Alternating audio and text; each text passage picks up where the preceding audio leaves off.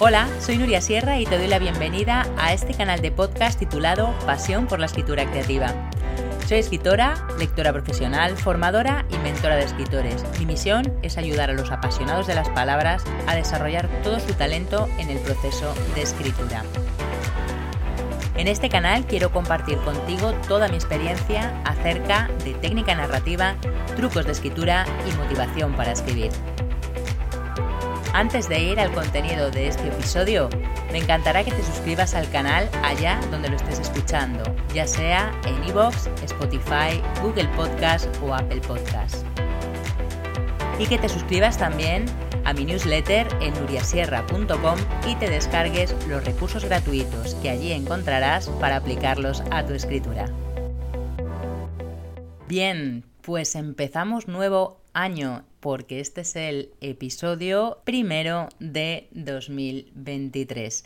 Bueno, espero que hayas empezado con muy buen pie y que, eh, bueno, este año sea para ti aquel en el que de verdad te lances a escribir esa historia que te traes entre manos y que te está, bueno, como, como martilleando continuamente por, por la cabeza. En este primer episodio del 23 pues me gustaría compartirte un tema del que ya he hablado en alguna ocasión en un vídeo que tengo desde hace por lo menos cuatro años, está por ahí en, el canal de, YouTube. Eh, pero me interesa porque mm, me siguen llegando consultas y preguntas acerca de, de este tema. Bien, por eso, pues quería también trasladar este contenido a un podcast para, bueno, pues para llegar a más gente y para que más personas también puedan escucharlo, digamos, y para, para actualizar este tema de nuevo. Y se trata de el punto de vista narrativo. A ver, el punto de vista mm, para mí es la madre del cordero. para mí es la base central y crucial de un relato o de una novela. Digamos que es el kit de la cuestión, pero además es que en serio, o sea, que, no estoy de broma. Elegir en la primera página cuál va a ser la perspectiva, es decir, ese punto de vista desde el que se van a contar los hechos, de verdad que es fundamental para el desarrollo de la historia. Si te equivocas y llevas ya 100 páginas escritas y te das cuenta de que este punto de vista no funciona, es bastante probable que tengas que reescribir tu historia desde el primer párrafo.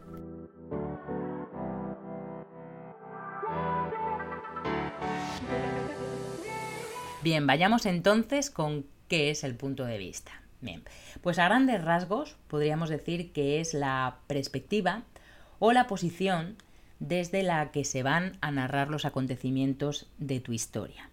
Bien, es decir, para entendernos, toda historia tiene una perspectiva de esa voz que está contando los hechos. Bien, podríamos decir también que es el lugar desde el que se cuenta la historia. De hecho, si vas a ver el vídeo, ya por curiosidad, ese vídeo que tengo de, bueno, en YouTube de hace pues, unos cuantos años, como te comentaba antes, verás que ese vídeo lo tengo grabado desde la azotea de mi casa, bien, para mostrar precisamente qué es el punto de vista, es decir, esa posición, esa perspectiva desde la que vamos contando todo. Podemos decir entonces que el punto de vista tiene muchísima relación con el narrador. Bien. Y existen, digamos, dos grandes grupos de estos narradores, es decir, de este punto de vista.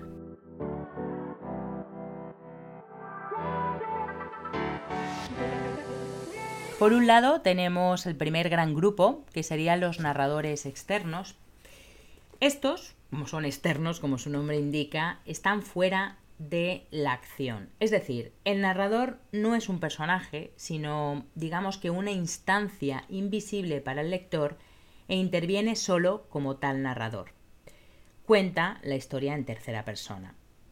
Estos narradores, como te decía, no aparecen en la historia, no forman parte de ella pueden saber mucho o poco de la novela, ¿no? De la historia que se está contando. Eh, tal vez todo. Incluso pueden tener una opinión sobre ella y los personajes, pero su identidad será desconocida para el lector.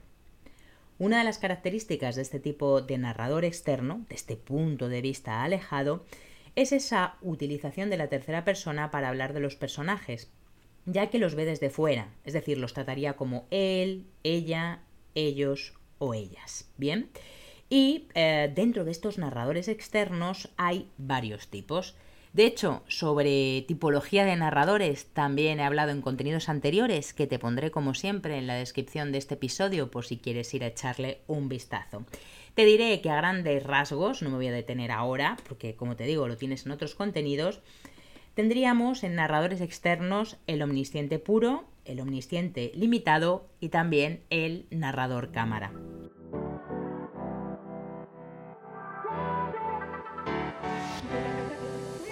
Luego tenemos el otro gran grupo de narradores, el otro punto de vista que es, digamos, el contrario del anterior, porque serían los narradores internos o el punto de vista interno.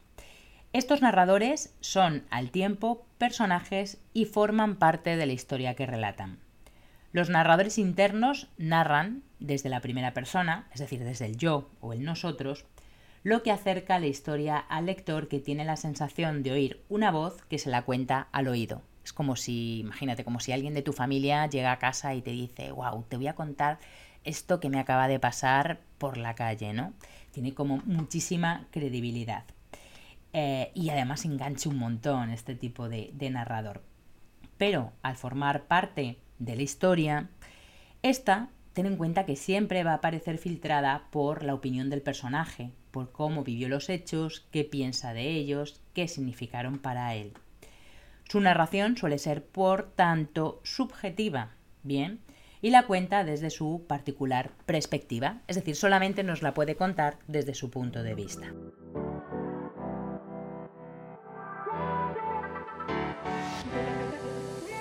El narrador interno es la representación de una persona y por tanto no puede ser omnisciente, es decir, que no puede saberlo todo.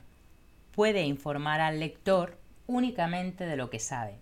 Puede interpretar lo que se hace y lo que ve, puede y debe opinar, puede incluso prever el futuro, imaginar situaciones, hablar de oídas, pero serán siempre las opiniones y percepciones de un ser humano con posibilidad de equivocarse. El narrador interno puede ser el protagonista o puede ser alguien que cuenta una historia cuyo protagonista es otro y de la que él es solo un personaje más. En función del papel que desempeñen en la historia, el punto de vista interno, es decir, los narradores internos, pueden ser de dos tipos que también te he comentado en contenidos anteriores que como siempre te dejaré referenciados por aquí. Serán el protagonista de la historia o el narrador testigo.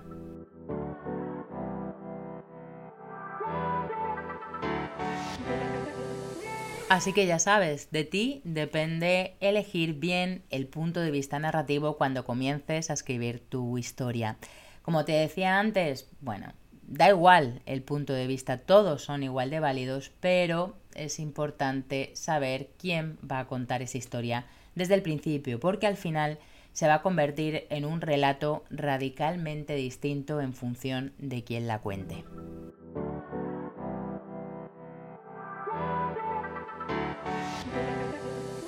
Espero que este 2023 sea muy, muy, muy, muy prolífico para ti en relación a la escritura, que saques de una vez por todas esas ideas que tienes acumuladas en la cabeza y te pongas manos a la obra.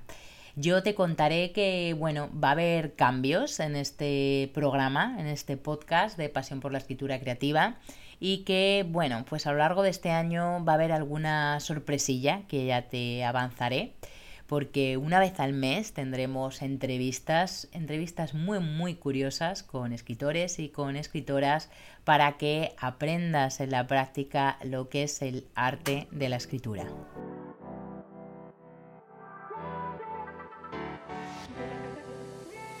Ya te contaré más detalladamente, ahora te dejo ya con este episodio sobre el punto de vista narrativo. Espero, como siempre, que te resulte útil. Si es así, que lo compartas con quien creas que le puede interesar. De nuevo te invito a que te suscribas al canal, allá donde lo estés escuchando, y también a mi newsletter en nuriasierra.com. Muchísimas gracias por escucharlo y hasta el próximo episodio.